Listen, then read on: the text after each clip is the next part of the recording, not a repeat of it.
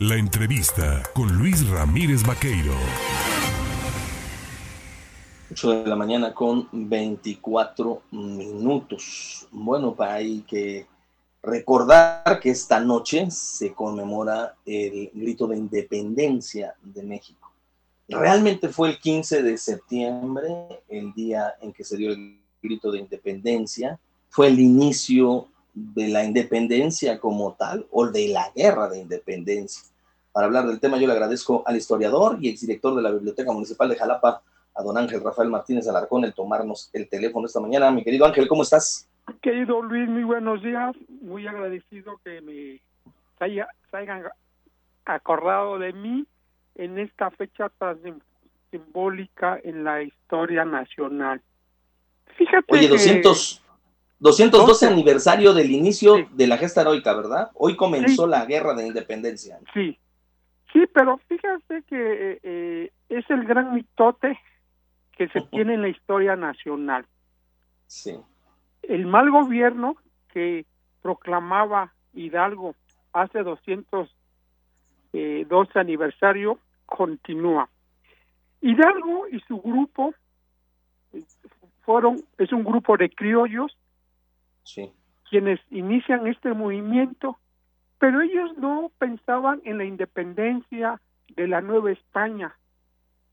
La España estaba invadida por los eh, por los franceses, habían habían puesto a José Bonaparte, alias Pepe Botellas, quien fue rey de España entre 1808 a 1813. Este grupo de criollos tenían muy claro que la soberanía eh, residía en el rey de España y si Fernando VII estaba fuera, estaba exiliado en, en Bayona, el, el rey eh, que estaba actuando eh, José Botella, pues no era un rey legítimo. Por eso por eso será el inicio de este movimiento. O sea, quiere decir que no nos independizamos de España, nos independizamos de Francia. Efectivamente. Y yo creo que eh, la historiografía nacional, la, historia oficial, nos ha, nos, nos ha confundido a los mexicanos. Usted y yo y el público conmemora el día de nuestro nacimiento. Nadie de nosotros conmemoramos el día que fuimos concebidos. Yo nací el 7 de mayo y fui concebido el 7 de agosto. Y, y, y, en mi sano juicio no, no celebro que fui concebido el 7 de agosto, yo celebro el 7 de mayo cuando nací. Yo creo que ahí, ahí, partimos hasta el día de, hoy como la manipulación de la historia, ¿no? Eh, hemos visto que eh, la, la, la caída de Tenochtitlan la hicieron los propios indígenas. Sí. La, la, la guerra de la independencia lo hicieron los criollos. La revolución la hizo la élite marerista, asentado. Y eh, hasta, el, hasta el 2018 vamos a pensar que le hizo un grupo de clase media que, que no estaba de acuerdo o que había pedido privilegios en el antiguo régimen priista. Entonces yo creo que tenemos que repensar y que eh, tirar este este este mito que hoy hoy hoy somos independientes. Somos la única Sí, dígame.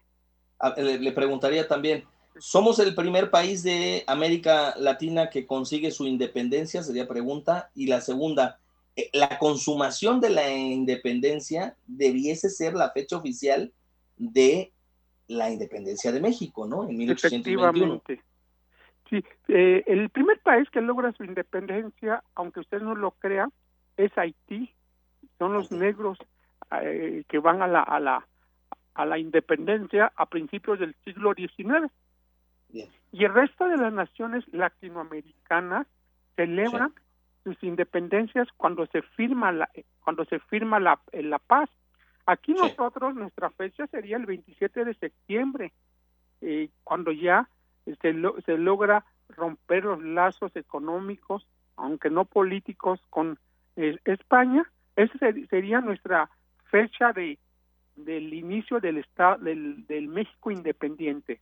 Pero aquí en México tenemos y, tenemos es, esta, eh, todo lo confundimos, ¿no?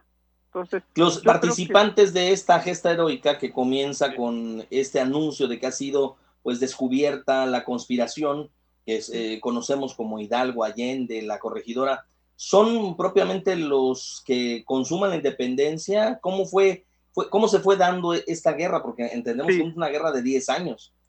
Sí, son los, los mismos criollos, eh, eh, son los mismos criollos, los indígenas, los afrodescendientes, solamente como el día de hoy son ocupados como carne de cañón. Ellos, eh, los, los criollos tenían sus haciendas, tenían a sus peones y a sus esclavos que los mandaron a la batalla. Entonces, eh, hace 212 años no había programas sociales para convencer al, pueblo. Hace 212 años pues, eran los, los criollos los dueños de la mano de obra y por eso le echaron a andar. Eh, poco a poco vamos viendo que eh, en esos 10 años se van incorporando figuras eh, de menor de menor rango en la, estructura social de la Nueva España. Pero finalmente son los criollos, Iturbide es un criollo, Iturbide es primo hermano de Miguel Hidalgo, ¿no? Este, Iturbide fue invitado a participar o participaba en esas primeras conspiraciones eh, de, 1809, 1810. Entonces, eh, es, muy penoso que eh, la historia oficial repita algo que se inició, pero que no fue.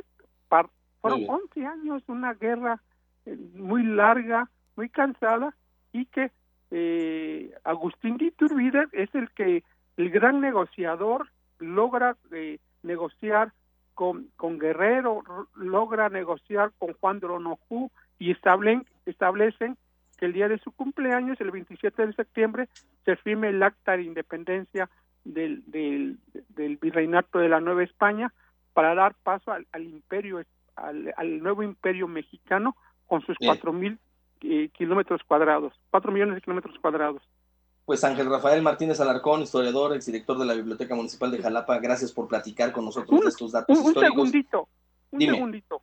Hoy también se conmemora el 168 aniversario del himno nacional que convocó Santana en 1854 y también se conmemoran el 192 aniversario de natalicio de Porfirio Díaz, un 15 de septiembre. Pues ahí están estos dos datos también.